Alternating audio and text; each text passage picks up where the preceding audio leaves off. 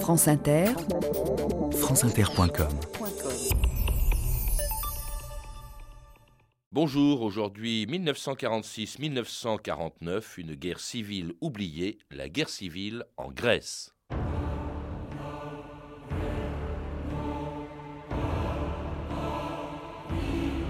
En ces lieux qui sont mes domaines, ne donne pas à mes gens l'esprit de guerre civile, la colère contre les gens de leur race. Échille.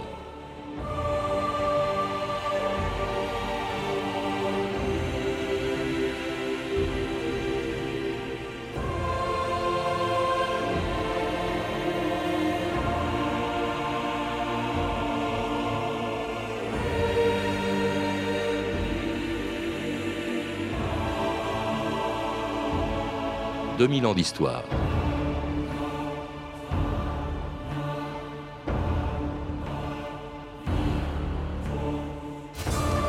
Il y a 60 ans, dans la patrie d'Échille, se déclenchait une des guerres civiles les plus affreuses du XXe siècle. Deux ans à peine après avoir souffert plus que beaucoup d'autres de la Deuxième Guerre mondiale, les Grecs subissaient une nouvelle épreuve, d'autant plus tragique qu'elle a vu s'affronter des hommes et des femmes qui avaient lutté ensemble contre le nazisme. Mais cette fois-ci, l'enjeu n'était plus le même. Pour les communistes grecs, il ne s'agissait plus de libérer leur pays, mais d'y conquérir le pouvoir et de l'arracher aux forces du gouvernement d'Athènes, soutenu par les États-Unis. C'est ainsi que cette guerre civile est devenue le premier conflit armé de la guerre froide, dans un pays déjà ravagé pendant trois ans par les Allemands qui avaient envahi la Grèce en avril 1941.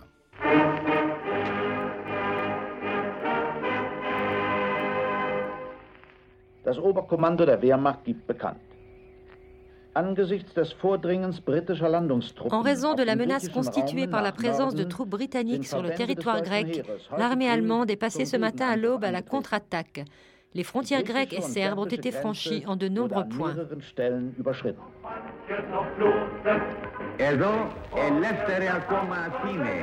Ici, Radio Athènes, encore libre. L'envahisseur rentre prudemment. La ville est déserte. Les maisons sont fermées. Bientôt, Radio Athènes sera allemande.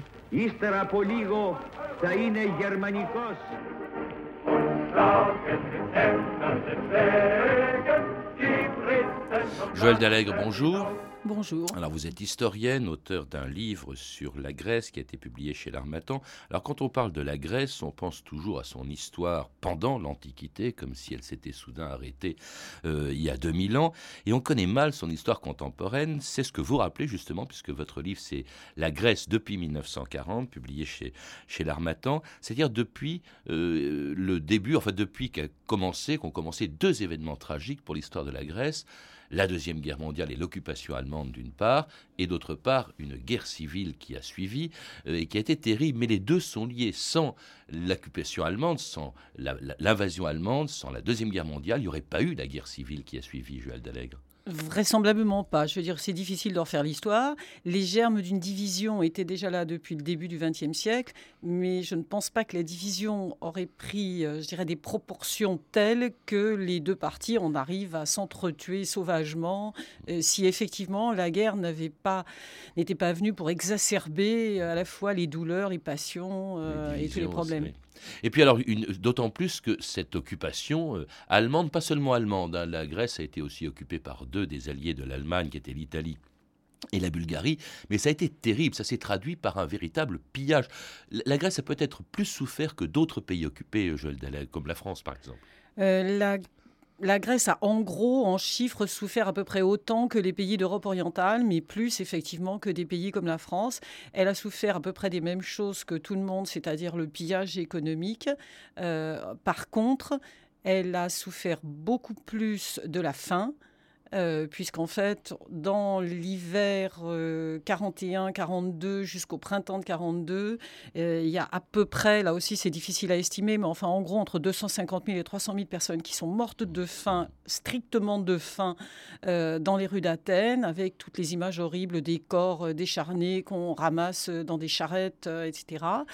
Et si on compte qu'ensuite, il y a encore la faim est restée, je veux dire sur l'ensemble de la guerre, il y a au moins à peu près entre 300 et 350 000 mmh. personnes qui sont mortes de faim en Grèce. Sans, compter ce qu'ont connu aussi d'autres pays occupés, sans compter les déportations. Là aussi, mmh. vous nous rappelez qu'il euh, y a eu énormément de déportés, une communauté juive très importante aussi qui a beaucoup souffert de l'occupation allemande. Euh, oui, la communauté juive était surtout très importante à Salonique. Et comme elle était concentrée dans la ville de Salonique, ça a été finalement plus simple pour les Allemands, je dirais, de l'isoler, etc. Et donc, elle a quasiment totalement disparu. Alors la rigueur de cette occupation explique bien entendu, à favoriser de cette manière une résistance qui apparaît très vite, alors une, plutôt des résistances, et c'est là d'ailleurs que déjà il va y avoir le germe d'une guerre civile, parce que c'est entre d'anciens résistants le plus souvent que la guerre civile qui suivra aura lieu, et avec un, un mouvement qui domine tous les autres, un mouvement de résistance qui est un mouvement de résistance communiste. C'est ce qu'on appelle, je crois, l'EAM, euh, hein, le Front National de Libération. Euh, Disons que c'est un mouvement de résistance qui est créé à l'initiative euh, des communistes, dont la majorité des dirigeants sont communistes, mais ça n'est pas une résistance communiste, elle ne se présente jamais comme ça, et les 9 dixièmes de ses membres ne sont pas communistes en mmh. fait. Euh, donc oui, c'est l'initiative des euh, communistes. C'est l'initiative, mais pendant toute la période de l'occupation allemande, jamais le communisme n'est mis en avant. Mmh. EAM, ça veut dire Front National de Libération. Il y avait aussi une branche armée euh, qui s'appelait l'ELAS, hein, je crois, euh, Armée Populaire de Libération. Alors, l'EAM, hélas, n'est pas le seul mouvement de résistance. Il y en a eu d'autres, je crois, Joël Dalec, qui n'étaient pas communistes, mais plutôt anticommunistes. Alors, il y a aucun euh, autre mouvement ne comporte des communistes. Par contre, il y a beaucoup d'autres petits mouvements de résistance. Et à l'origine, c'est-à-dire en gros à la fin de 1941, quand les mouvements se sont créés, euh, aucun n'était royaliste. Mmh. C'est-à-dire pour euh, le gouvernement en place qui venait de perdre euh, finalement justement son pouvoir. Oui, il faut rappeler que la Grèce c'était une monarchie, que le roi Georges II dès le début de, l'occupation, est parti à Londres avec un gouvernement qui était celui de Georges Papandréou, je crois, euh, qui, qui, était, qui était installé, enfin pas tout de suite à Londres, mm. il était au Caire, il était en Crète, il était au Caire, puis ensuite il s'est installé à Londres. Euh, Georges II, euh, d'ailleurs, bon, que les Grecs n'appréciaient pas trop, je crois. Euh, pas, le pas, le moins du monde, si je puis dire. Euh, il était déjà, enfin, la monarchie depuis 1917 avait eu bien des misères en Grèce. Elle avait déjà, les rois étaient partis trois fois en exil. Euh, le roi Georges II était revenu d'un long exil en 1935 dans des conditions assez contestables. Et en plus, quelques mois après, il avait installé une dictature. Donc en fait, personne n'était vraiment mécontent de le voir repartir. Mm. ceci dit, il n'est pas parti avec Georges Papandréou comme premier ministre. Georges Papandréou n'a été mis comme premier ministre vraiment quelques mois avant la libération. Alors le père d'Andréas, il hein, ne faut pas confondre les Papandréou. Euh, alors ces mouvements de résistance, euh, très vite, bon, d'abord ils sont très actifs, très efficaces contre les, les Allemands, mais aussi les Italiens et les Bulgares. Mais très vite, à partir de 43, quand la guerre tourne mal pour, le, pour les puissances de l'Axe, là ils pensent déjà à autre chose, ils pensent à l'après-guerre. La guerre n'est pas finie, mais le problème est de savoir au fond quel pouvoir se mettra en Grèce une fois que euh, les Allemands seront partis il y a eu déjà presque une première guerre civile à l'intérieur même des mouvements de résistance grecs. Je crois que dans tous les pays, la question de l'après-guerre s'est posée assez vite. Euh, maintenant, c'est vrai que la résistance grecque a été très efficace. En gros, à partir de la fin 43, elle contrôle les trois quarts du pays. Les Allemands ont cessé de mettre les pieds dans la moindre zone montagneuse, sauf le temps de faire un raid et de repartir. Euh, et en même temps, elle comporte euh, l'hélas, l'armée de Léam, en 1944, compte quand même 70 000 hommes en armes en permanence, ce qui veut dire que c'est une armée et qu'il y a derrière au moins 400 euh, ou 500 000 civils qui sont là pour équiper, pour nourrir, pour soigner, enfin pour faire tout ce qu'il faut pour qu'une armée fonctionne. Alors il y a quelqu'un que ça préoccupe beaucoup, c'est Churchill en Angleterre. L'Angleterre, c'est vraiment le principal allié, soutien de la Grèce, est très présente, elle était avant la guerre très présente, elle veut y revenir, euh, très présente en, en, Grèce. Et Churchill, donc, euh, qui a beaucoup d'intérêt, dont l'Angleterre a beaucoup d'intérêt en Grèce, et qui craint bien sûr que le vide laissé par les Allemands se traduise par une prise du pouvoir, par les âmes, hélas, par euh, ce mouvement euh, dirigé par les communistes, et il envoie, Churchill, un corps expéditionnaire britannique à Athènes en octobre 1944.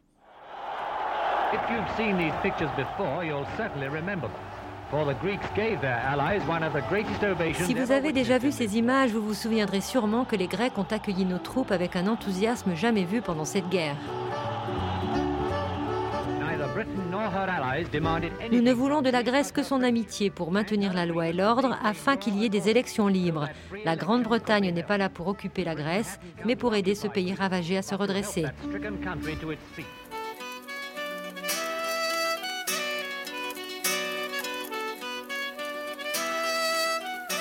Alors lorsque l'armée britannique euh, Joël Dallègre arrive euh, à Athènes en octobre 44, il faut rappeler que la guerre mondiale n'est pas finie euh, encore, c'est pas pour chasser les Allemands, ils sont déjà partis, ils sont partis quelques jours avant.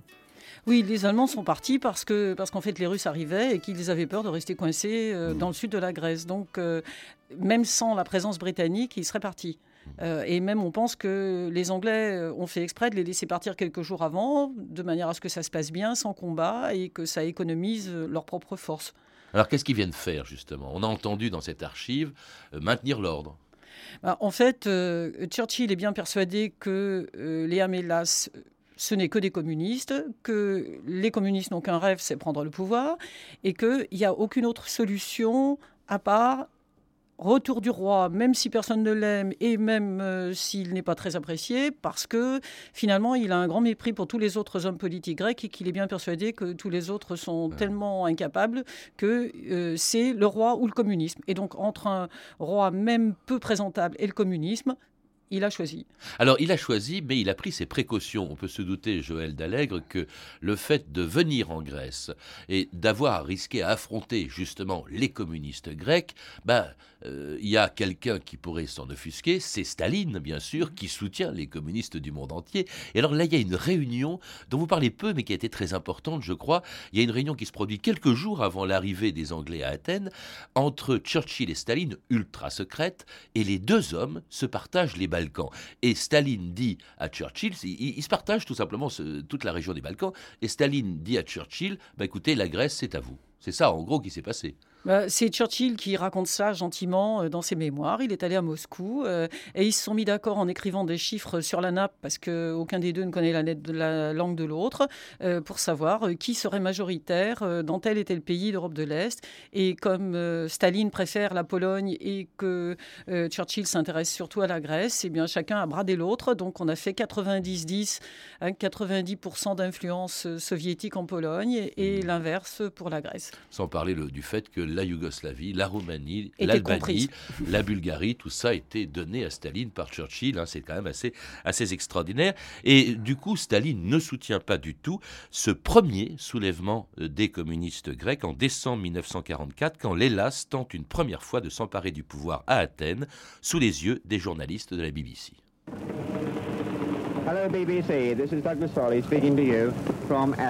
Bonjour la BBC, je vous parle d'Athènes, place de la Constitution au centre de la ville. En ce moment même, il y a une violente bataille de rue. Je laisse le micro ouvert pour que vous entendiez.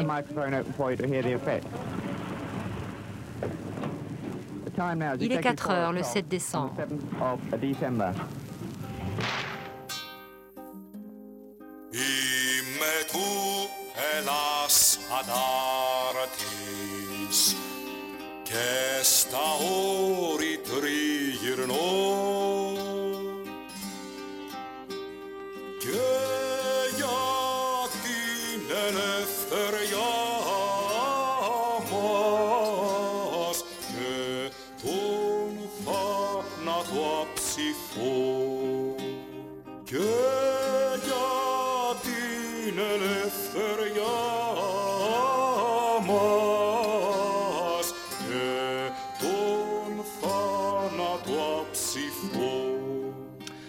Petros Pandis, moi le partisan de Léla, c'est une chanson que vous connaissez, je vous ai vu la fredonner dans le studio Joël Dallègre pendant qu'elle bah, passait. La Grèce a un très très riche répertoire musical et Léla avait aussi un très riche répertoire musical et une partie de ces chants ont été enregistrés en 1974 à la chute des colonels quand enfin on a pu le faire.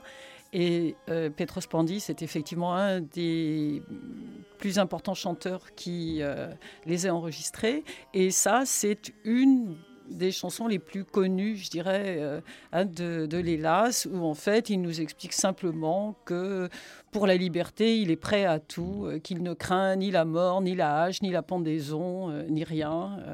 C'était une chanson composée, vous avez dit qu'elle était enregistrée en 74, mais composée ah, pendant, bien sûr, la, pendant chantée la guerre à par partir les de 42. Par les oui, oui. oui, c'est son, titre. Vous savez bien qu'à partir de 49, il n'est plus question de chanter la moindre note ayant un rapport avec les Ah LAS euh, sous peine de graves difficultés familiales. Donc. euh, Alors 49, c'est la fin de la guerre civile dont nous allons Oui. parler justement. La première tentative, on l'a entendu, ça se passe en 1944, ça dure peu de temps, hein. Euh, ça dure euh, à peine un peu plus d'un mois. Ça a été très violent. hein. C'est une première tentative de prise du pouvoir par les communistes, en tout cas par les LAS. Euh, Joël Dallègre. euh, alors, On ne sait pas on ne très sait bien. pas exactement si c'est vraiment une tentative de prendre le pouvoir ou si c'est simplement une volonté de s'affirmer pour avoir une part au pouvoir. Car entre octobre où l'Hélas accepte d'accueillir comme tout le monde l'Angleterre avec joie et décembre, en l'espace d'un mois et demi, euh, il y a une masse de déceptions. On s'aperçoit que les collaborateurs ne sont pas punis, euh, que les résistants par contre ne sont pas récompensés, que les ministres de l'Hélas sont évacués du ministère euh, et que donc il n'y a rien pour ceux qui sont quand même euh, les résistants. Et donc en fait on ne sait pas parce que l'Hélas n'a mis que 20 000 hommes en gros dans Athènes alors qu'elle avait 70 000 hommes disponibles, donc c'est un peu étrange. Mais toujours est-il qu'effectivement il y a pendant un mois des combats de rue euh, sauvages dans Athènes. L'Angleterre a quand même amené euh, ses avions, donc Athènes est bombardée alors que les Allemands ne l'avaient pas bombardée au nom des souvenirs classiques de l'Acropole et de la culture classique allemande.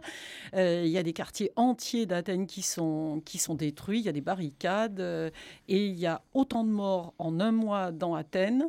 Euh, qu'il y en a eu pendant toute la guerre contre l'Italie et l'Allemagne. Et une répression qui s'est poursuivie, mais alors pas du tout. Effectivement, vous évoquez l'épuration. L'épuration a été euh, extrêmement euh, faible. En Grèce, il y a eu quelques collaborateurs, mais alors vraiment, ils ont échappé à l'épuration et on était plus sévère avec les communistes qui avaient tenté de prendre le pouvoir en 1900, en décembre 44 qu'avec les, collaborateurs de, de- des années qui ont précédé. Il y a un autre problème aussi qui se pose, c'est toujours ce retour du roi, un plébiscite qui a lieu en septembre euh, 1945 et qui permet au roi de Georges II de, de revenir. En 46, pardon. Et c'est juste après que les communistes, enfin que l'hélas, se transforment, ou plutôt que qui est fabriqué, qui est créé une armée euh, démocratique, une armée en fait de l'hélas qui s'appelle l'AD, hein, euh, qui est Mm. créée euh, dans la perspective d'une troisième tentative de coup de force, euh, Joël Dallègre. Mais, euh, en fait, le- la question du retour du roi s'est posée euh, pratiquement, euh, pas le lendemain de son départ, mais presque. Euh, car effectivement, au dé- à l'origine, tous les mouvements de résistance disaient on- faut un plébiscite avant son retour. Et comme euh, en fait tout le monde était persuadé, y compris Churchill, que si le plébiscite était honnête, il serait contre le roi, on voulait qu'il revienne d'abord. Bon, et finalement, la question. euh, ben, a a tardé jusqu'à septembre 46. Et quand le plébiscite a bien eu lieu avant le retour du roi, euh, en même temps, euh, tout le monde est à peu près certain, y compris les observateurs étrangers, qu'il a été truqué. Mais plébiscite, il y a eu. Bon, et comme effectivement rien ne s'est arrangé euh, par là, les conflits, puisqu'en fait il y a des gens, il y a quand même des milliers de gens qui sont assassinés euh, au coin d'un chemin de campagne entre 45 et 46.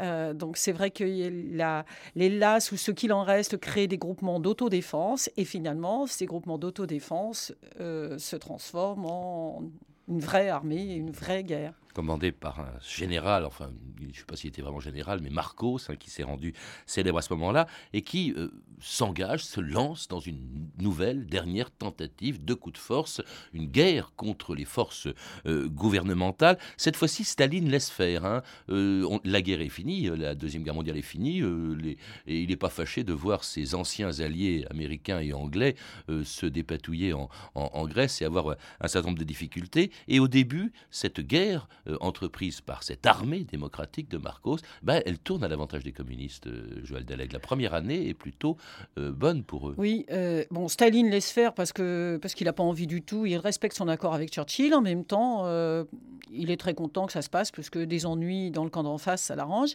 Maintenant, c'est vrai que la première année, c'est encore l'Angleterre qui s'occupe d'aider le gouvernement. L'Angleterre est assez épuisée, n'a plus beaucoup de ressources, et l'armée officielle qui n'est pas très sûre, car en définitive, il y a toute une série de jeunes recrues dans l'armée officielle qui sont des gens qui avaient été aussi, dont la famille avait été résistant. Et l'armée officielle ne sait pas, pas plus que les Allemands, comment s'adresser à une guerre de guérilla.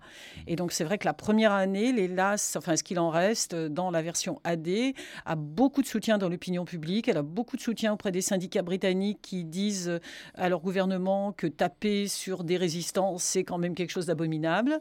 Euh, et ce n'est que quand en fait, les États-Unis vont prendre le relais de l'Angleterre qui y renonce, que là, euh, bien sûr, le poids économique mmh. américain va jouer. Effectivement, les Anglais ne sont plus en mesure, à cette époque-là, à cause de leurs propres problèmes mmh. internes, d'aider suffisamment le gouvernement euh, d'Athènes. Et c'est euh, les États-Unis, ce sont les États-Unis qui prennent le relais quand justement le, président des États-Unis demande au Congrès de voter une aide à la Grèce. On écoute Harry Truman le 12 mars 1947. Members of the Congress of the United States. The United States has received from the Greek government les États-Unis ont reçu du gouvernement grec une demande urgente d'aide financière et économique. Le gouvernement britannique, qui a aidé la Grèce, ne peut plus assurer cette aide. Cependant, l'armée grecque est faible et mal équipée. Elle a besoin d'aide pour restaurer partout l'autorité gouvernementale. Si la Grèce devait tomber sous le contrôle d'une minorité armée, elle entraînerait sa voisine la Turquie. Confusion et désordre se propageraient dans tout le Moyen-Orient.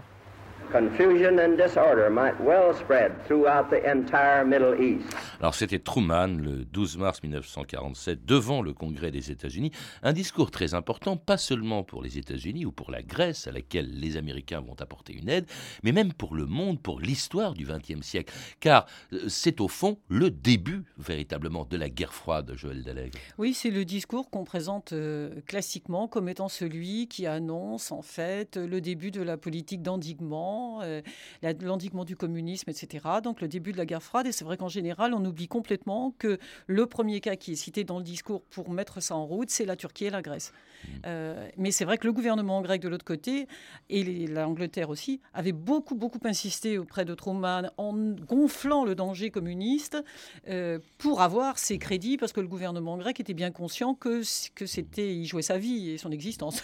Alors cette aide n'est pas à proprement parler militaire, même si je crois qu'il y a eu une présence de la flotte euh, américaine justement dans l'ouest du bassin dans l'est du bassin méditerranéen, elle est surtout matérielle. Elle va apporter une aide considérable à l'armée gouvernementale dans une guerre qui a été d'une violence absolument insensée. Quand on vous lit Joël Dallègre, c'est peut-être le cas de toutes les guerres civiles, mais là la férocité des combats, euh, c'était pas forcément toujours des combats, c'était parfois des villages qu'on rasait, qu'on détruisait, a été terrible.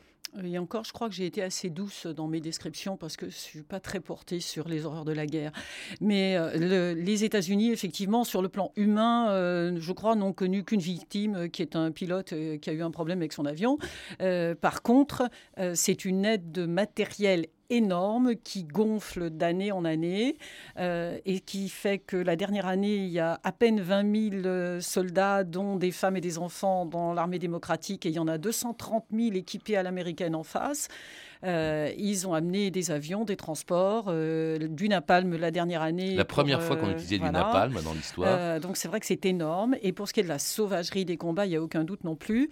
on ne Personne ne s'encombre, et surtout pas d'ailleurs l'armée démocratique de prisonniers dont elle ne saurait pas trop quoi faire. Euh, en plus, le napalm, c'est pas. Euh, mm. Voilà, et les bombardements non plus.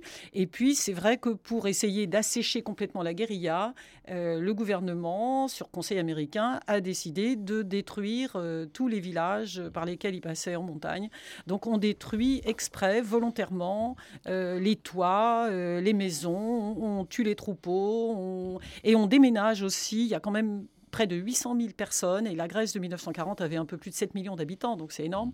Il y a 800 000 personnes qui sont obligatoirement déménagées par l'armée pour quitter les campagnes et aller en ville, de manière à ce que dans les campagnes, il n'y ait plus personne pour soutenir euh, la guérilla. La Grèce demeure le théâtre d'une sanglante guérilla. L'armée gouvernementale grecque dans la région qui avoisine la frontière albanaise accentue son offensive contre les groupes de général Marcos. Dans la région de Castagnani, récemment libérée, les paysans, hier chassés de leur foyer par la bataille, regagnent leur toit d'où le fer et le feu se sont maintenant écartés. Plus avant, dans la direction de la frontière d'Albanie, les combats continuent. L'armée grecque repousse peu à peu les partisans de Marcos vers leur base frontalière. Père de lumière n'a guère seulement dédié aux artistes. La Grèce est aujourd'hui un champ de bataille. Un champ de bataille sur lequel le monde a les yeux fixés. C'était une archive pâtée de 1948. À ce moment-là, d'ailleurs, pratiquement le sort de, de, l'armée de Marcos, des communistes, est, réglé. On est à la fin de, euh, du conflit. Il se trouve plus que dans les montagnes. C'est d'ailleurs dans les montagnes que, vont se, que va se dérouler le dernier acte de cette, de cette guerre. Joël Dalek, c'est la prise euh, du euh, Gramnos, je crois. De, du Gramos en, en 1949, en août 49.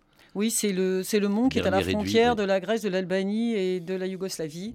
Euh, et effectivement, c'est le dernier réduit. Euh, le roi, la reine se déplacent pour euh, admirer la, victoire finale. C'est là aussi qu'on a débarqué du, du, napalm. Et les seuls combattants qui s'en tirent sont en fait ceux qui arrivent à passer la frontière pour se retrouver en Albanie ou en Yougoslavie des gens qui ne reviendront pour beaucoup d'entre eux jamais dans leur pays. Un bilan extrêmement lourd également, même si difficile de le dire. Si on calcule le total d'ailleurs des pertes de la Grèce pendant du fait de la guerre civile, de l'occupation euh, allemande. On arrive à à peu près 600 000, plus de 600 000 personnes, mais c'est énorme. Et ça a laissé des traces considérables, surtout, euh, Joël Daleg. Pendant des années, on le comprend. Euh, ça laisse des traces considérables parce que, en fait, le gouvernement des vainqueurs a toute une législation d'exception qui est en place, qui restera en place jusqu'à la chute des colonels en 1974. Donc ça fait quand même très longtemps. ce qui veut dire que les 100 000 personnes à peu près qui ont quitté à la fin de la guerre civile la Grèce en toute hâte pour aller se réfugier dans les pays de l'Est, euh, ben, ne peuvent plus rentrer chez elles euh, pendant tout ce temps-là. Que, en fait, toutes les familles qui sont dont un des membres a peut-être participé à la guerre civile se voient interdire euh, toute une série de choses, le travail, les patentes, les autorisations, l'université. Donc ça alimente une, une émigration énorme. Euh, et en fait, ce n'est qu'à la chute des colonels en 1974 que le Parti communiste est légalement autorisé, que certains résistants, ex-résistants commencent à euh, pouvoir rentrer euh, de l'Est. Et c'est surtout à la fin de 81, quand Andreas, le fils de Georges Papandréou, devient Premier ministre, euh, que cette fois-ci, la résistance est légalement reconnue, car jusque-là, la Grèce est le seul pays d'Europe où il faut cacher qu'on a fait de la résistance, ah euh, et où ceux qui sont encore survivants à l'Est ont le droit de rentrer. Aujourd'hui encore, euh, ça, marque euh, les. Est-ce que c'est dans les mémoires des Grecs encore aujourd'hui ah, ça marque. Euh, ça marque. C'est toujours un sujet dont les gens ont beaucoup, beaucoup de mal à parler. Ils ont tellement appris qu'il fallait se taire là-dessus pendant 30 ans que la parole revient difficilement. Grâce à vous, en tout cas, on en sait un peu plus. Et grâce à votre livre aussi, La Grèce depuis 1940, publié chez l'Armatan et signé par Joël Dallègre, qui était mon invité aujourd'hui. Vous avez pu entendre une archive pâtée de 1948, issue du journal de votre année, disponible en DVD aux éditions Montparnasse. Toutes ces références disponibles par téléphone au 32 30, 34 centimes la minute ou sur franceinter.com. C'était 2000 ans d'histoire. Merci à Michel Béziquian, Olivier Riotor, Claire Destacan, Emmanuel Fournier et à notre réalisatrice Anne Kobilac.